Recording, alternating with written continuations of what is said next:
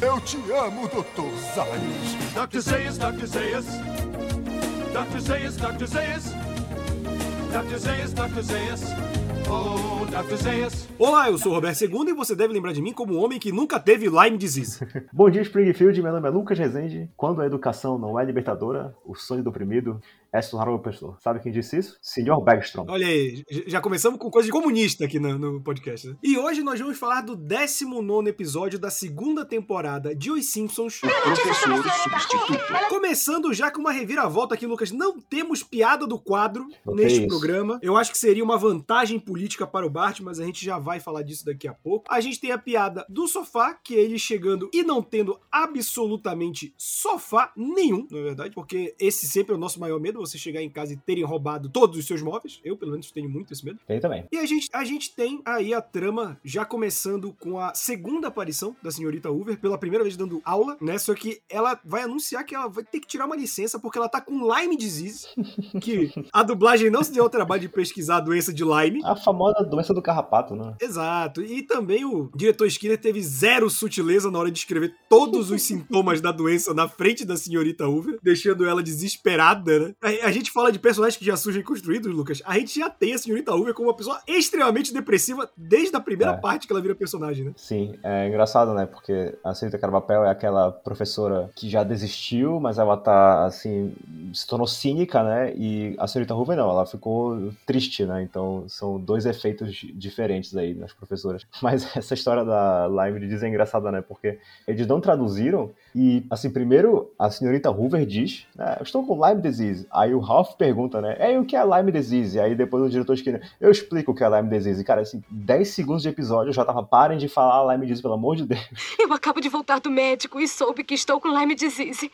O diretor Skinner cuidará da classe até que chegue o substituto. O que é Lyme disease? Eu explico. Lyme disease é transmitida por um pequeno parasita, o carrapato. Assim, o episódio, ele já começa bem rápido no que vai acontecer, né? A gente tem duas tramas paralelas, mas com a da Lisa sendo a principal, que é, como a senhorita Hoover tira licença, chega um professor substituto. E o professor substituto, que é o senhor Bergstrom, ele é o sonho da Lisa, né? Um cara que se importa com os outros e tudo mais. E aí, Lucas, eu queria te perguntar, é óbvio que são os tempos atuais, mas hoje em dia, essa cena dele chegando vestido de cowboy com arma falsa ia pegar mal pra cacete, né, cara? Ia, sim, sim. Acho que, assim como a gente falou no primeiro, na primeira temporada que tem uma cena do, Mart, do Bart metralhando, usando a metralhadora, né? Acho que é contra o Nelson. Aqui também acho que não ia pegar bem pra imagem da empresa, né? Mas nessa cena que o Sr. Bergstrom chega, eu queria só fazer um pequeno adendo, que é o Skinner, ele tá desenhando na lousa um símbolo que é da letra E invertida, que ele tá explicando assim que é o schwa. E eu, como professor de inglês, sinto a necessidade de explicar que o schwa é o som mais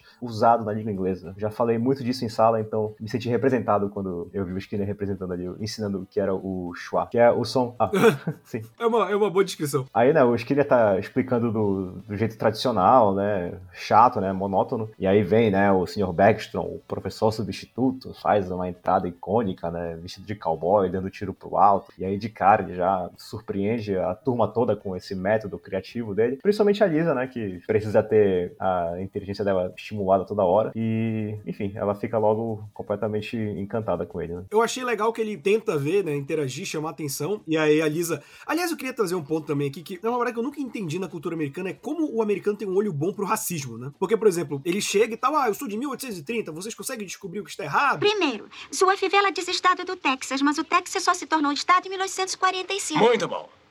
Segundo, o revólver só foi inventado em 1835. Excelente. Terceiro, você parece ser de crença judia. Tem certeza que sou judeu? Ou italiano. Eu sou judeu. E, cara, a Lisa tá muito identificadora de semita, né? Ela chama ele de semita, acho que umas duas vezes no episódio. E, gente, qual é a É. necessidade disso, né? A cultura americana tem muito isso. Tipo, olhar pro cara e já falar, esse cara é judeu. Eu não tenho essa habilidade. É, assim, vamos dizer, né, que o Sr. Bergstrom é interpretado pelo Dustin Hoffman, que é um ator judeu, mas também achei esquisito eles ficarem é, evidenciando isso durante a trama. Deram uns traços bem marcantes pra ele, assim, que são associados com as pessoas que vêm da região ali, do Oriente Médio e tal, que ele tem cabelo é, enrolado, ele tem um narigão e tal, e esses são estereótipos típicos, né, dos judeus, mas foi uma retratação meio esquisita, né, vamos dizer assim, principalmente quando a gente representa os judeus, que, enfim, é um povo, um dos mais das raças que mais sofreu na história desse mundo, né, então é uma decisão curiosa, digamos assim, né, problemática. Enquanto a gente tem a Lisa caindo de paixões pelo professor novo, que realmente gosta do que ele tá fazendo. A gente tem o outro lado, a senhorita Grabapel, que foi juvenil, né? Porque ela primeiro começa com o Bart mostrando o nascimento do, do Bola de Neve 2, né? Que já é um negócio traumático pra criançada. E aí ela fala das eleições e o Bart, obviamente, ele se candidata. E o Bart que tá lá na dele, vem a Sherry e a Terry e indicam ele. E aí, cara, quando tu dá palco pro Bart é quando ele brilha, né? Que ele decide ficar fazendo piada e conquistar. Mas tem um lance engraçado dessa cena que é o, o Martin. Primeiro que assim, o Martin é um cara super inteligente, aí ele fala que vai ter uma biblioteca só de ficção científica. Que é uma ideia merda, né? Numa escola pública você dedicar um tipo de verba só pra isso. Aí ele fala: não, vamos ter os clássicos como Clark e Asimov. Aí eu esqueci o, o, o, é Melvin, né? não, o Wendell. O Wendell, que é o que sempre vomita. Se eu for eleito, vou exigir uma biblioteca de ficção científica, na qual não irão faltar os monstros sagrados do gênero Asimov, Master, Clark. E quanto ao Ray Bradbury? Estou atenta à obra dele. Mas o Bart ele brilha, né? E o Bart ele vai só na, na popularidade, fazendo piada. E, e aí a gente vê as duas tramas desse episódio, que é a Lisa com o professor novo e o Bart roubando a atenção da, da votação para presidente de classe, né? Essa- essas tramas vão sendo paralelas, assim. Inclusive, eu queria até destacar, assim, o quanto de autonomia um presidente de classe pode ter, né? Porque, assim, no decorrer do episódio a gente vai ver que a campanha do Bart é pra ser a campanha populista, né? A campanha vazia, mas quanta autonomia o, o, Martin pode ter pra prometer também, né? Uma biblioteca de ficção científica. O cara é só o representante de turma. Não é que nem aqui, aqui em Portugal não, mas no Brasil, que tinha os grêmios estudantis, né? Que realmente pretendiam trazer mudanças pra escola. O cara, quando ele é representante de turma, ele vai deixar um recado na coordenação pra professora, né? Basicamente isso. Não, e é o, é o que toma esporro pela classe, né? Quando tem que Exatamente. dar alguma coisa claro, manda o presidente. Na faculdade, um beijo pra Nair, inclusive, é ela que encaminhava os trabalhos pra gente, todo por e-mail. Pois é, então tá bem, bem enamorado aí com, com essa história de, de representante de turma, o Martin. E, e é, é legal essa disputa, porque é muito bom ver que o Bart não tá nem aí, né? Porque tem uma hora que o, o, o Martin tá grudando o cartaz, é um voto para Bart é um voto na anarquia. Aí tá o Bart pendurando o mesmo cartaz, só que como se fosse algo bom pra ele, assim. é, muito de- bom, né, dependendo cara? do, do, do referencial, é, né? É, não, é que nem aquele. é, não, é, não é porque eu vou votar no Lula que eu sou abortista, safado, satanista, mas eu sou.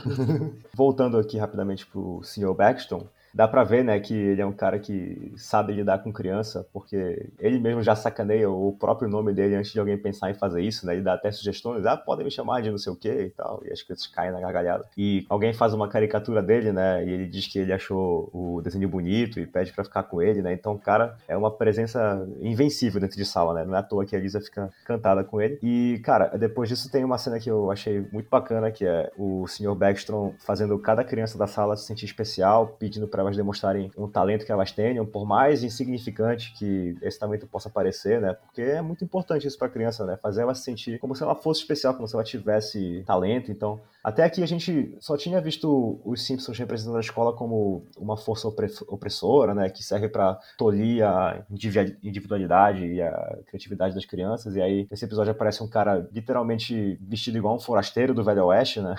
E mostra que as coisas não precisam ser assim. Então, é uma oportunidade muito boa, né, para mostrar o outro lado desse espectro educacional que eles tanto criticam, né? E, cara, tem um lance que é legal, que eu não sabia. Tipo, eu, eu saquei logo de cara quando eu vi a cena, mas só quando eu fui pesquisar e vi que era o Dusty Hoffman que eu fui me tocar, que é o lance de que quando a senhorita Crabapel tenta seduzir ele, é igual a cena da primeira noite de um homem, né? Quando é o próprio Dusty Hoffman que é seduzido. Mas o que é legal, e, e legal pra gente, né, Lucas, que a gente é fanático pelos Simpsons, é que aqui você já constrói que a senhorita Crabapel ela é divorciada. Porque, tipo, nos outros episódios, quando você vai construindo a figura dela como uma pessoa que busca romance e tudo mais, você descobre que o ex dela vive sacaneando ela, né? E aqui é é a primeira dica disso, né? Que ela fala que ela não tá oficialmente divorciada, mas que o casamento acabou desde que o marido se mudou. O senhor Crabapel foi para o seu ninho de amor, né? Um outro Exatamente. fala. E, não, assim, só para complementar aquele meu pensamento lá, eu só queria falar, assim, que... Porque eles colocam o senhor Baxton quase como uma figura mística, né? Assim, do jeito que ele ensina e tal. E eu só queria dizer que eu sei que as escolas precisam cumprir um conteúdo letivo, né? E que não dá para toda aula ser brincadeira, é música e leitura, né? Porque os alunos têm que estar prontos para fazer teste, etc. Sem falar que, pelo Sr. Baxton ser um substituto, ele tem menos responsabilidade de se preocupar com isso, né? De seguir um plano de aulas. E ele pode se dar o luxo de providenciar essas aulas divertidas para as crianças, mas eu ainda acho que gera uma boa discussão sobre o, o sistema educacional como um todo, né? Que, que, qual seria o ideal, né? Seguir um plano mais tradicional ou fazer as aulas como o Sr. Baxton? Eu acho que a resposta está em algum lugar ali no meio, né? Mas eu acho que, mesmo assim, vale levantar o debate sobre essa inovação do,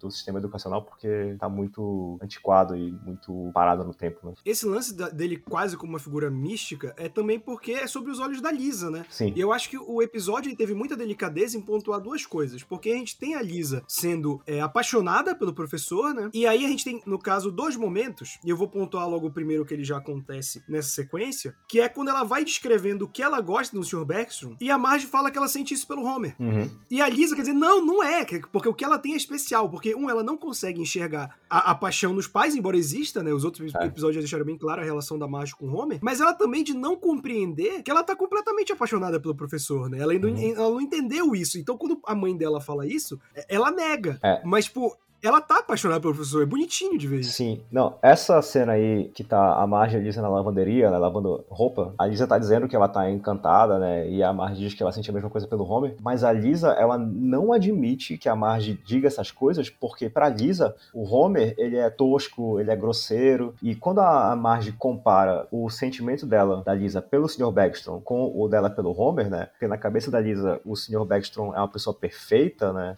com o que ela sente pelo Homer é algo absolutamente grotesco pra dizer, inaceitável, né? Então, é como tu disseste, essa cena é bonitinha, né? Porque essas paixonites de criança por professor, mas são, elas vêm de uma inocência muito pura da criança, né? Principalmente da idade da Lisa. A Lisa tem 8 anos. E enquanto isso, a gente vê uma ideia de amor mais madura vindo pelo lado da Marge, né? Que sabe que não existe marido perfeito, não existe pessoa perfeita, mas ela ama o Homer do mesmo jeito, apesar dos defeitos dele. E na mente da Lisa, ela ama o Sr. Baxton, apesar dela não ter completamente consciência disso, porque ela acha que ele é perfeito e que só dá pra amar alguém se a pessoa for assim. Então, é realmente vindo de um, de um lugar de muita inocência, né? Essa admiração da Lisa. E não é à toa que na próxima cena, o- até o Sr. Baxton pergunta se o pai da Lisa ajuda ela nos deveres de casa e ela responde com o maior desprezo, né? Praticamente chamando o Homer de idiota pro professor. E dá pra ver até que o Sr. Baxton fica bem desconfortável, né? E aí a gente tem essa. O Homer ele começa a se dedicar muito mais ao Bart quando ele vê que o Bart pode ganhar um concurso de popularidade. E aqui a gente vai bater novamente no Homer ele ter esse trauma dele nunca ter sido popular, dele nunca ter sido alguém na vida, então ele carrega isso com ele. E, e- tem um que filho, eu, né? Sim, e eu notei, cara, e, e eu sei que quando os caras escreveram isso eles não pensaram, mas tem uns episódios mais lá pra frente da relação do, do Homer com o vovô, em que aparece a Mona falando que, ah, o Homer pode ser até presidente. E o vovô, é, esse cara, ser presidente nunca. E aí quando o Homer vê a presidente Simpson, ele fica muito animado. Então eu sei que isso ainda não tinha sido escrito, eu sei que não tinha sido pensado, mas eu gosto de fazer essa, essa marra do tipo, um dia esse cara sonhou em ser presidente quando ele viu isso no filho ele ficou orgulhoso, sabe? Eu, eu achei legal essa, É, essa não, a, a gente sabe, a gente até sabe que eles ainda não tinham pensado nisso, mas a questão da insegurança do Homer, dele querer ser aceito, isso já foi trabalhado. A gente lembra disso no episódio do Homer dançarino, né? Que ele se sentiu super realizado quando as pessoas começaram a, a admirar ele, né? A aceitar ele quando ele não era mais o alvo de piadas, mas ele era querido. Então, isso aqui é um tema que volta nesse episódio, agora com ele projetando esse, esse, esse- pertencimento pra cima do Bart, né? A gente viu isso até no episódio também, que ele joga o mini golf, né? Onde o Homer projeta isso no Bart e o Flanders projeta no filho dele também. Então é mais um pouco desse mesmo trauma que o Homer já carrega com ele. E na trama do Sr. Backstrom, ele fala pra, pra sala que o museu tá prestes a fechar, né? E que seria legal visitar ele antes que fechasse. E aí o- a Marge diz pro Homer levar a Lisa, ele não quer e tal, ela acaba convencendo. Quando eles vão, o Homer tem mais um show de, de ignorância, tanto de ser grosseiro quanto de desconhecimento. Tem aquele negócio que tem em museus em que o preço é sugerido, né? Doação sugerida, É, o 4,50. que querem dizer com doação sugerida? Doe a quantia que quiser, senhor. E se eu quiser doar zero? Ah, visitará da mesma forma. Ah, então depende de mim, é isso? Isso. Ah, entendo. E vocês acham que ainda vão pagar a vocês 4 dólares e meio, mesmo não sendo obrigados, simplesmente por serem gentis? Bom, seja como for, boa sorte, moça. Vai precisar mesmo, é? E o Sr. Backstrom vem visitar o museu junto. Então, a Lisa tem um confronto da vergonha. E, não, da e, e ele pai. na hora coloca o dinheiro na caixinha, né? E- Sim, e, e é legal que quando ele vê o Homer falando que não precisa, ele, ah, deve ser o seu pai, né? Sim, e o, e o- é, porque o Homer fala pra ele, não, não precisa, não sei o que, é opcional, né? Tentando alertar o Sr. Baxton de que ele não precisa gastar o dinheiro dele ali, né? Porque o Homer acha ridículo, né? Ele acha que só um otário pagaria por uma coisa que é opcional, né? Começa a rir da cara da caixa do museu, enfim, causa toda uma, uma situação constrangedora pra Lisa. E aí você tem essa, esse contraste, e, e é legal de ver que o Homer, ele tem noção disso, né? Que quando o Sr. Backstrom vai conversar com ele, ele sabe que a Lisa não, não tem orgulho dele. E, e- e isso é muito complicado, gente- isso também a gente já viu em outros episódios, que é a inaptidão do Homer diante dos filhos. A, a Lisa é muito mais inteligente que qualquer outra pessoa na, na casa, e o Homer, ele, ele se sente menos por isso, assim como ele se sente menos pelo Bart, por o Bart ser muito mais virado que ele, né? O Bart pode ser até um, não ser o aluno perfeito, mas o Bart é um moleque muito virado, né? E essa cena aí, essa sequência toda do museu, ela é bem agressiva contra o Homer, né?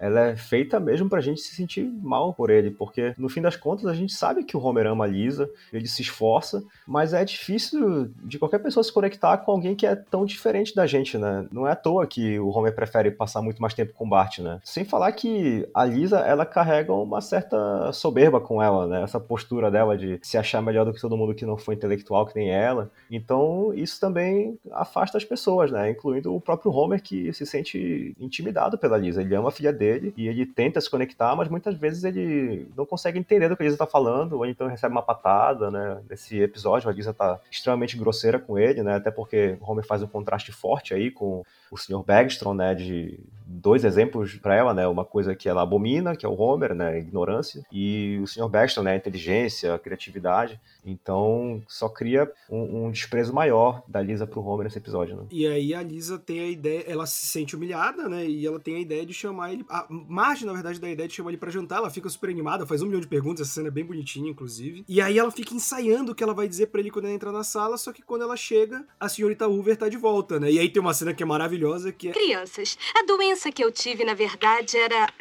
psicossomática. Quer dizer que estava louca? Não, quer dizer que era invenção dela. Não, na verdade, é um pouco dos Eu dois. só queria fazer um destaque aqui para uma cena que a gente passou batido, que foi o debate do Martin com o Bart, né? Que a gente vê o Martin levantando uma questão séria, que é a quantidade de amianto no forro dos tetos das escolas, que é uma substância cancerígena, e isso realmente foi um, um problema sério nos Estados Unidos. E aí ele fala, ah, tem não sei quantos por cento de amianto no- nos nossos forros, né? E aí o Bart chega com uma postura que me lembrou até o Donald Trump em campanha, né?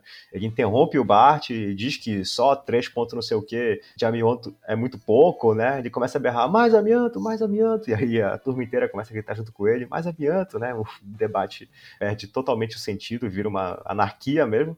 E o Bart consegue levar a população aí com esse discurso inflamado, inflamado e frases de efeito, né? Então qualquer semelhança aí não foi mera coincidência. E aí, cara, a gente tem a Lisa indo atrás do Sr. Backstrom. E, cara, eu achei engraçado que ela vai pro aqueles prédios com vários apartamentos e tá lá o, o Cigano Feliz, né? Você- aqui você paga pelo dia, né? Sinal de que você não fica ali muito tempo. Achei engraçado o nome desse, desse prédio. E ela descobre que ele conseguiu um emprego na capital e vai atrás dele. E é muito engraçado aquilo que a gente falou da paixão, tipo, ah, o trem. Ela fala, é, tipo, parece que só ele pega trem, né? Tipo, ah, Uhum. o trem, o tipo de locomoção, não sei o que. Ela vai atrás e tem um discurso de despedida que eu acho bonito até. E, e tem uns negócios também que é, é muito triste, né? Que ele fala que é, toda pessoa que, que se importa vai te abandonar porque ele vai ter que ajudar quem precisa mais, assim. É uma visão. romantizada, é meio- né, do professor substituto, É. né, assim, quase como se ele fosse um super-herói, né, ele se coloca É, nesse é, é. lugar, assim,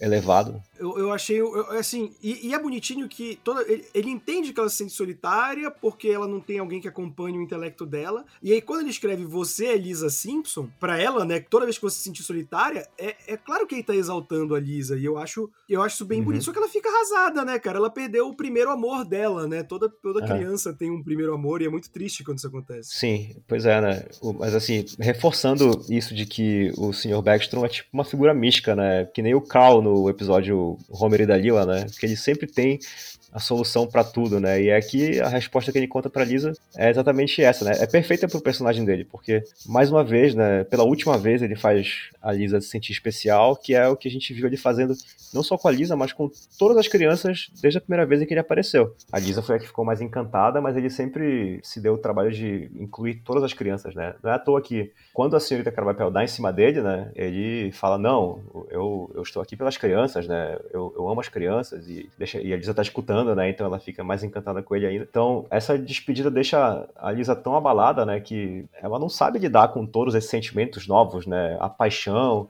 a perda, a despedida, a admiração, né? É muita carga emocional para uma menina de 8 anos. Então, ela desconta tudo no Homer quando eles estão jantando e a Lisa tá visivelmente abalada, mas o Homer faz pouco caso da partida do Sr. Backstrom e aí acontece a cena de catarse do episódio, que acho que vai na inserção, que é a Lisa gritando com o Homer e chamando ele de bobão, né? Ainda bem que não estou chorando. Odiaria que pensassem que o que vou dizer está baseado em forte emoção. Mas você é um bobão! Eu? Sim, você! Bobão, bobão, bobão, bobão! Eu não acho que saiba o que está dizendo. É, porque tem, um, tem uma dualidade aí que o Homer tá abalado porque o Bart perdeu a eleição, porque o Bart falou, falou, falou, e acabou que ninguém votou, eles esqueceram de votar porque eles saíram todos pro recreio. Sim. E aí o, Homer Bart considera isso. aprende uma lição valiosa sobre política nesse dia, né? Que quando todo mundo esquece de votar, né? E o Martin e o Wendell vencem só com os votos deles mesmos, né? Então o Bart esqueceu de uma coisa muito importante no país onde o voto não é obrigatório, né? Que é convencer os eleitores a irem votar, né? Exato. E, cara, e aí a Marge chama a atenção dele pro, pro fato da Lisa tá triste e tal. Aí ela fala, e, e- e tem uma frase. Eu queria tatuar essa frase, Lucas. Que, que ele fala: é, Ah, como eu poderia esperar que você entendesse? Ele fala: Ah, não é porque eu, é, eu não me importo que eu não entendi. E eu amo essa frase porque é verdade. Tem vezes que eu só não me importo, cara. E nesse contexto é muito ruim. É muito insensível isso, né? Sim, mas eu queria tatuar essa frase porque eu acho ela maravilhosa. mas, e aí a Lisa chama ele de bobão e vai embora, e a, a Marge dá uma bronca, tipo, cara, ela tá com a fé abalada no, no, no pai e tal. E aí o Homer vai, e, e essa cena é muito bonita. É, É, é outro É, discurso todo que eu acho que discurso. vale também. Sabe, você perdeu alguém especial e isto dói. Eu tenho sorte porque jamais perdi alguém especial para mim. Todos que são especiais para mim estão sob esse teto. É verdade. Sabe, você terá muita gente especial na sua vida, Lisa. Talvez exista até algum lugar onde possam todos se reunir, onde a comida seja boa e caras como eu fiquem servindo bebidas. Ah, é, sim, talvez eu não possa explicar tudo isso, mas posso consertar a sua casinha de bonecas.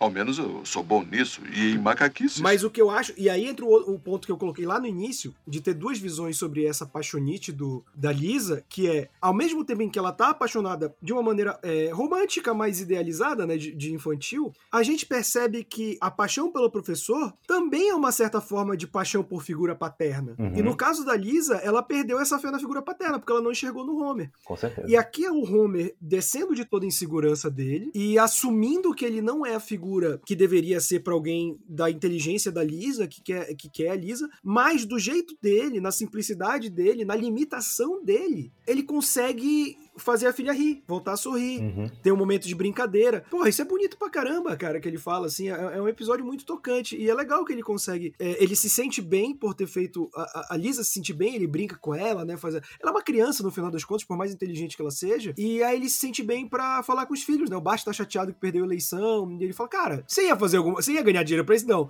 Você ia ter mais trabalho, não ia? Esse cara vai fazer alguma coisa? Não, então pronto, aí ele deixa o Bart felizão, ele bota a chupeta de volta na boca da Meg, ele vai com a Marge de volta pra cama porque ele tá se sentindo bem, então é, é um momento de muita catarse pro Homer, assim, eu gosto muito desse final. Sim. Não, pra mim, esse desfecho todo aí, ele fecha primeiro o arco da Lisa com o Homer, né, perfeitamente nesse episódio, com a reconciliação dele.